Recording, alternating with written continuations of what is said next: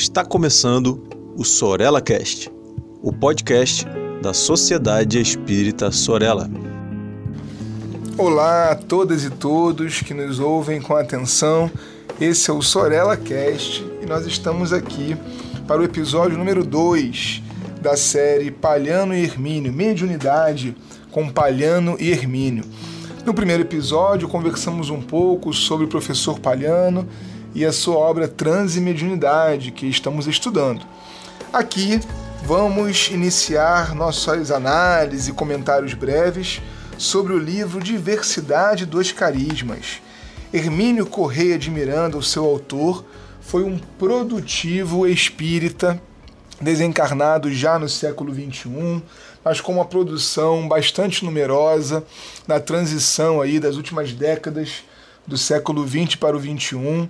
Ele que esteve presente em artigos, revistas e uma diversidade muito grande de livros e temas, foi uma mente com certeza brilhante no campo da filosofia espírita. Esse livro, Diversidade dos Carismas, é, como ele mesmo diz, sem querer, o encerramento de uma trilogia. Ele escreveu O Diálogo com as Sombras, onde examina o problema, a questão da doutrinação, da chamada vulgarmente desobsessão, o atendimento espiritual aos espíritos. Depois, a memória e o tempo, em que ele aborda a regressão de memória, tema muito caro também ao seu coração. E por último, diversidade dos carismas, que aborda a mediunidade. É assim um tomo de uma expressão bastante é, substanciosa para o nosso entendimento da mediunidade com Kardec. Ele tece altos elogios ao livro dos médiuns e parte toda a sua bibliografia ali, de Allan Kardec. Mas como ele faz sempre uma defesa muito contundente, aqui na introdução do livro que estamos estudando hoje, ele já nos diz isso.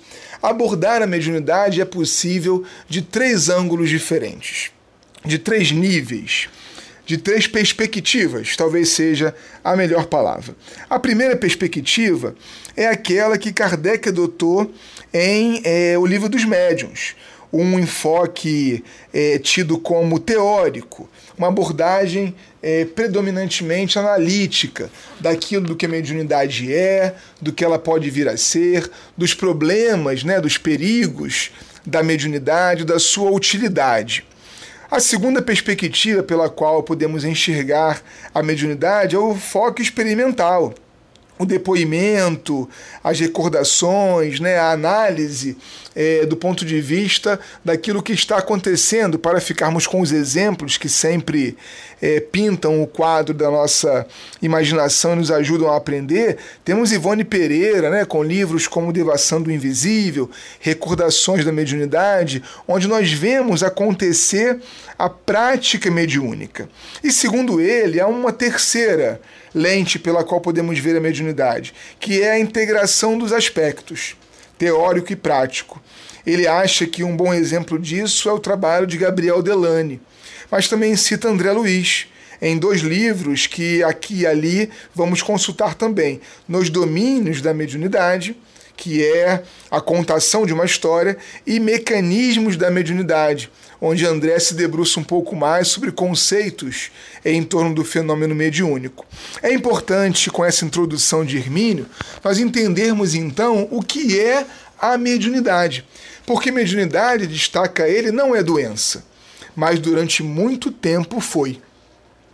Durante muito tempo, determinadas patologias psíquicas, mentais, eram confundidas com essa sensibilidade o desajuste mental, emocional, ele era diagnosticado quando, na verdade, a mediunidade, na descrição, é, na categorização do Hermínio, é uma afinação especial da sensibilidade.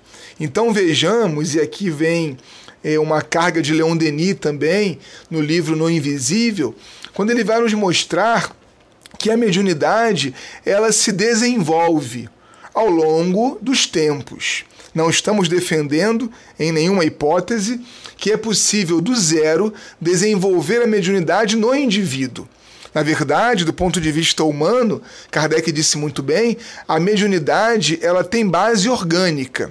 Então, o médium, em geral, nasce médium com determinadas especificidades na sua organização físico-perispiritual, que o caracteriza como alguém de uma afinação especial da sensibilidade.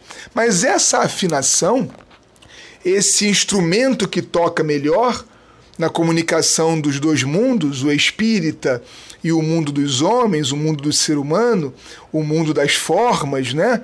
É, o mundo das ideias se comunicando com o das formas para ficarmos com o conceito platônico que coincide aqui com o conceito espírita. Essa afinação ela se desenvolve ao longo do tempo porque é conquista de quem? Do espírito. Então, a base orgânica que tem a mediunidade é uma impressão que o espírito, com aquela é, é, com aquela instrumentalização desenvolvida, ele imprime isso no corpo.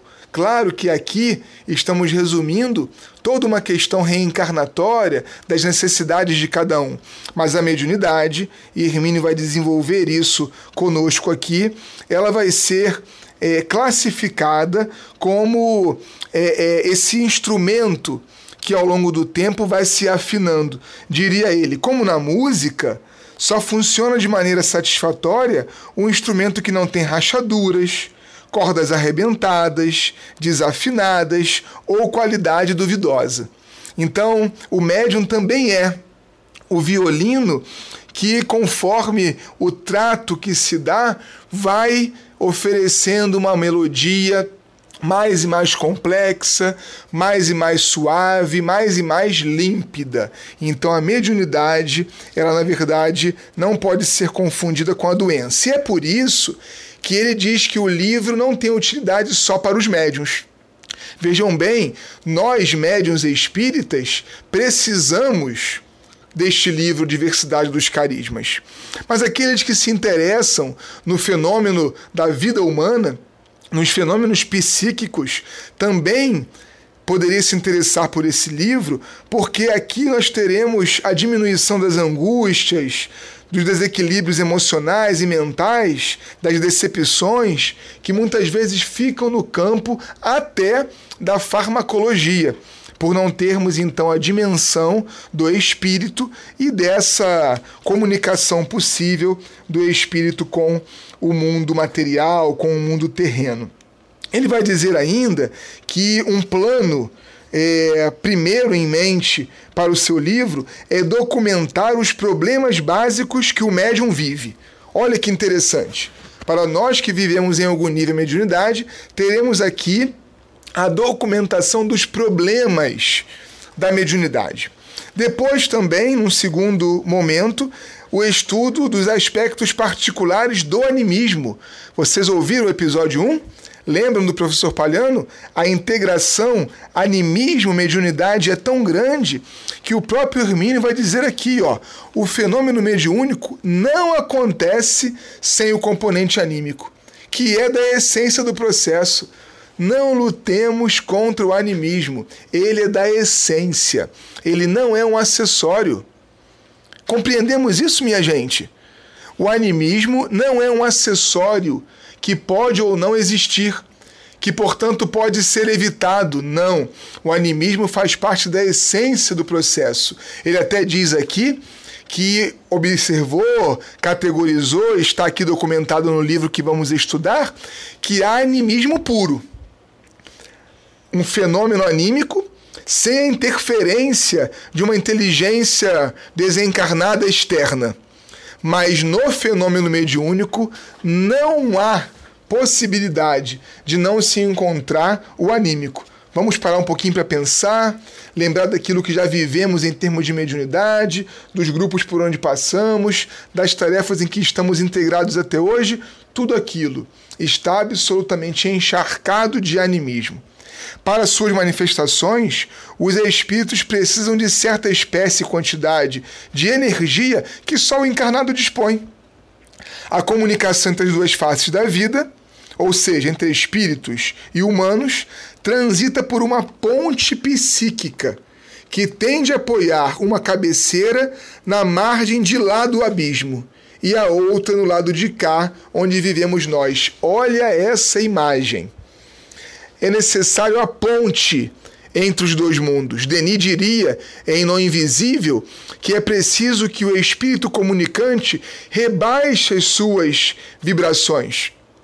E o espírito encarnado que receberá a comunicação eleve as suas vibrações, para que a ponte se feche. E ele diz: ora, a ponte ela está apoiada em dois lados.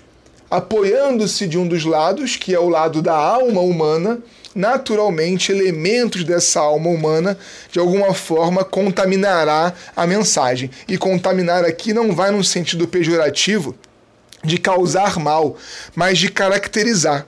Estará ali a característica também do médium na mensagem. Conforme o exercício da mediunidade vai se dando, isso vai se modificando o próprio percentual de comunicação que é afetado pelo médium. Vamos ver todos esses detalhes aqui com calma. Para encerrar, ele vai dizer-nos da gratidão que ele sente à Regina. Não precisamos ficar muito tempo, mas não podemos deixar de comentar sobre a Regina. Regina é um nome no qual ele esconde a identidade da médium, que é prioritariamente o seu material de estudo. Ele devassou a mediunidade da Regina. E nós teremos oportunidade aqui de estudar o perfil psicológico da Regina, porque o perfil psicológico do médium faz parte da análise da mensagem. Esse foi o Sorella Cast eu sou o Saulo Monteiro e quero convidá-los aqui para o próximo episódio em que nós voltaremos ao livro Mediunidade. Ficaremos assim, entre Hermínio e Palhano, e por isso muito bem acompanhados. Um abraço a todas e todos. Siga a Sociedade Espírita Sorella em nossas redes sociais: Facebook, Instagram. Inscreva-se em nosso canal no YouTube e fique por dentro da nossa programação.